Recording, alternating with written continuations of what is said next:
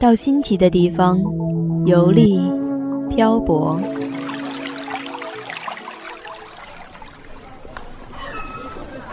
在不同的城市驻足欣赏，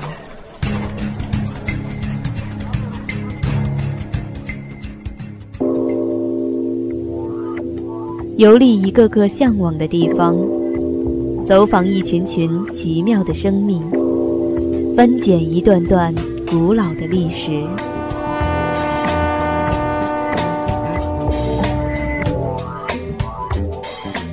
步履带你行天下。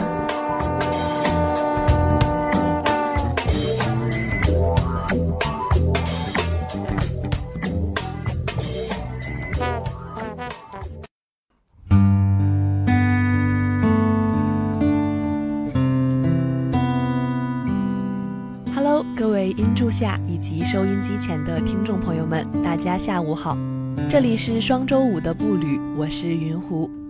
前两天五一假期没有和大部分人一样出去旅游，而是待在宿舍刷剧，就重温了一下初中的时候看过的一部喜剧片《心花怒放》。黄渤和徐峥一路向南的烈焰之旅，虽说有些滑稽。但沿途的风景还是深深的吸引着我。那本期的步旅，我想带大家去到我国云南省的一个著名城市大理。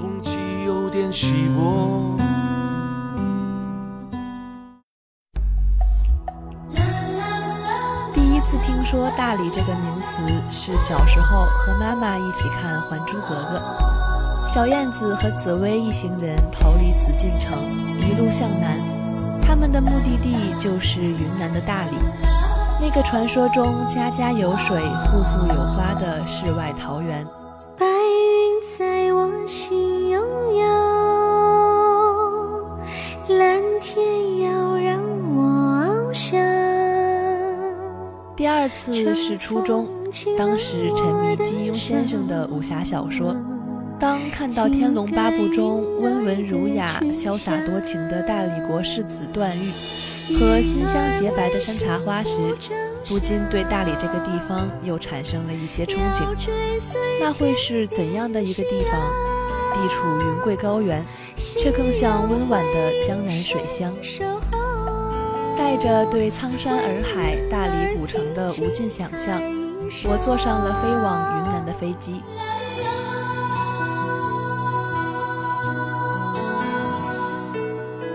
实“大理”一词在当地人看来，更多时候指的是大理古城，而大理的市区一般称作下关。下关风，上关花，苍山雪，洱海月，风花雪月是人们对大理的第一印象。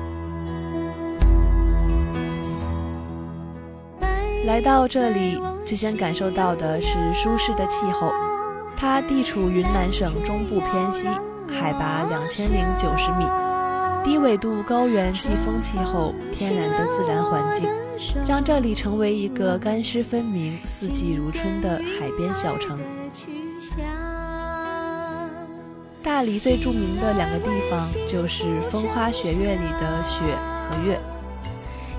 苍山又名点苍山，坐落在风景秀丽的洱海畔。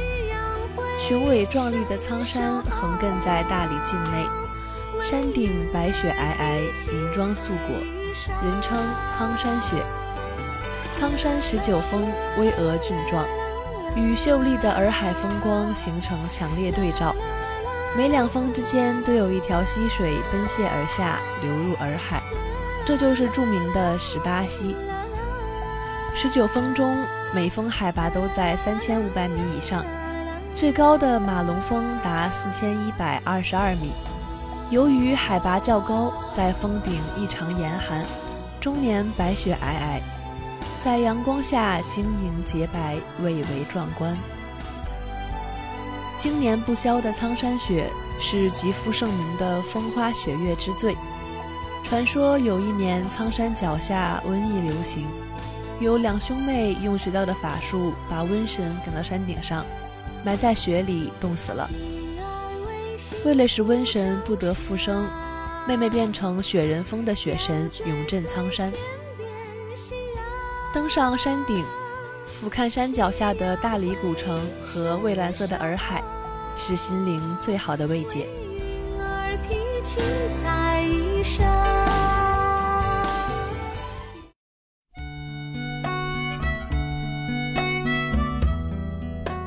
离开苍山，映入眼帘的就是洱海了。关于洱海月，流传最广的是天宫公主下凡的故事。传说天宫中有一位公主，羡慕人间的美满幸福生活，下凡到洱海边上的一个渔村，与一位渔民成婚。公主为了帮助渔民们过上丰衣足食的生活，就把自己的宝镜沉入海底。把鱼群照得一清二楚，好让渔民们打到更多的鱼。从此，宝镜就在海底变成了金月亮，放着光芒，照着世世代代的捕鱼人。于是有了洱海月的传说。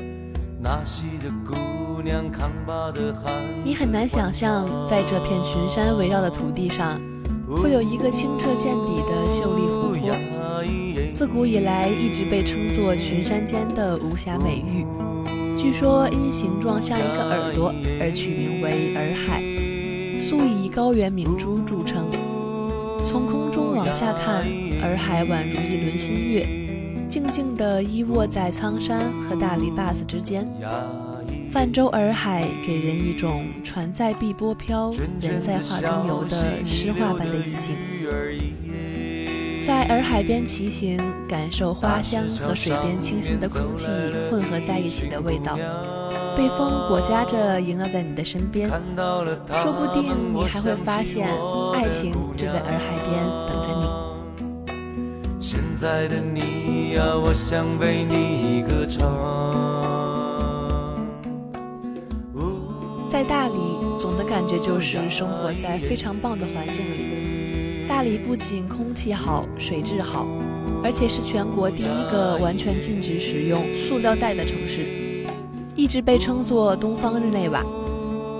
来到大理，热情的大理人还会准备三套茶来迎接客人，一苦、二甜、三回味，就像是人的一生，交织着苦涩与甜蜜，最终通通化成一杯说不上滋味的回味茶。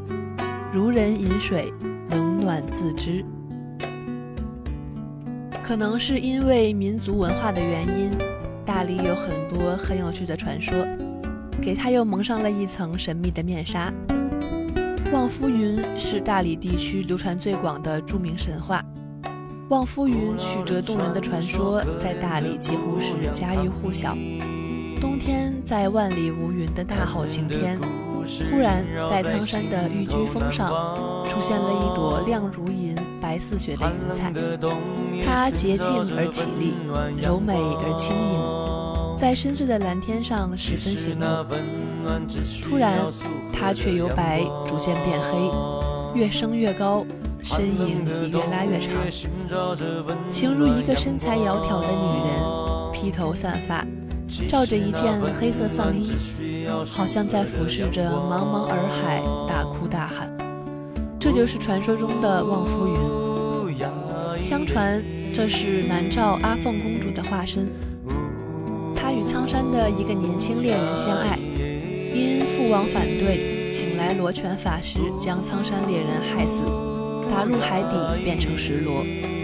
公主因此郁结在心。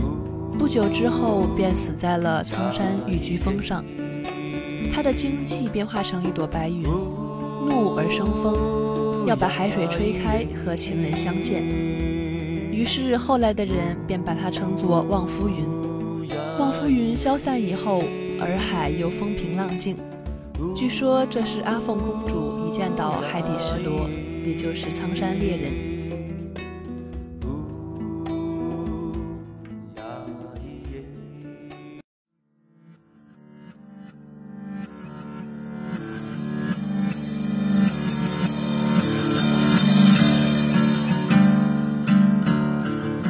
开苍山和洱海，便向着大理古城的方向寻找大理去了。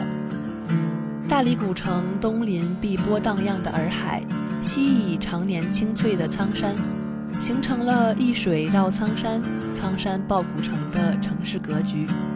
从公元779年南诏王义谋寻迁都阳居咩城，已有一千二百年的建造历史。现存的大理古城是以明朝初年在阳军捏城的基础上恢复的。古城呈方形，开四门，上建城楼，下有卫城，更有南北三条溪水作为天然屏障。城墙外层是砖砌的，城内由南到北横贯着五条大街，自西向东纵穿了八条街巷，整个城市呈棋盘式布局。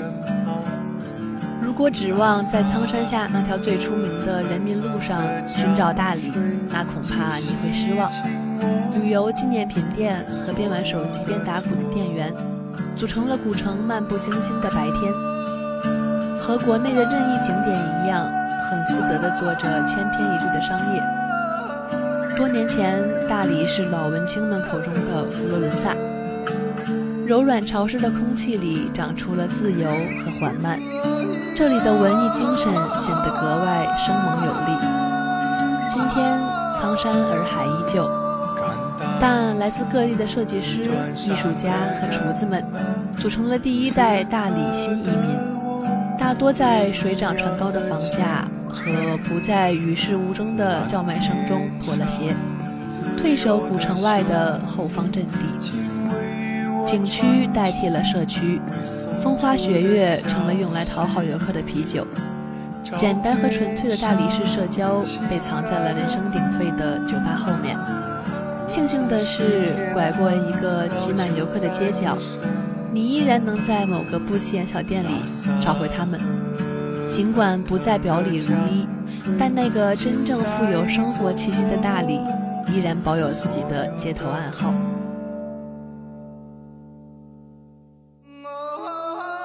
驱车从下关出发，沿滇藏公路北行三十多公里。公路左侧有一座古色古香的石牌坊映入眼帘，牌坊上写着“蝴蝶泉”三个大字，是郭沫若游大理时留下的墨迹。从牌坊到蝴蝶泉边，约有百米，泉池两三丈见方，四周用透亮的大理石砌成护栏，泉水清澈见底。一串串银色水泡从沙石中徐徐涌出，汩汩冒出水面，泛起片片水花。这泉水得苍山化雪之功，不仅水量稳定，水质也十分优良。它像一颗透明的宝石，镶嵌在绿荫之中，以它特有的奇观吸引着远近游客。关于蝴蝶泉，上个世纪的一部电影《五朵金花》。让他变得家喻户晓起来。电影讲述了白族青年阿鹏与副社长金花在一年一度的大理三月街相遇时一见钟情的故事。第二年，阿鹏走遍大理，想要寻找梦中的姑娘。可是金花是白族人对漂亮女孩子的统称。阿鹏走遍苍山洱海，经历了许许多多有趣的故事后。终于，在蝴蝶泉边，他与金花再一次相遇，从此过上了幸福的生活。